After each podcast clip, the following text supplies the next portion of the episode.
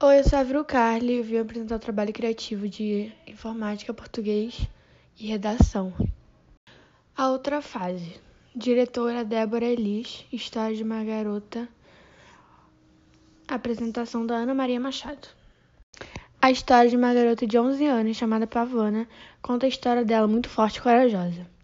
Pavana mora em Cabul, capital de Afeganistão o pai dela foi preso, então ela e sua família estão correndo perigo em casa. Os talibãs não permitem que as mulheres trabalhem fora de casa e nem saiam para nada sem a companhia masculina.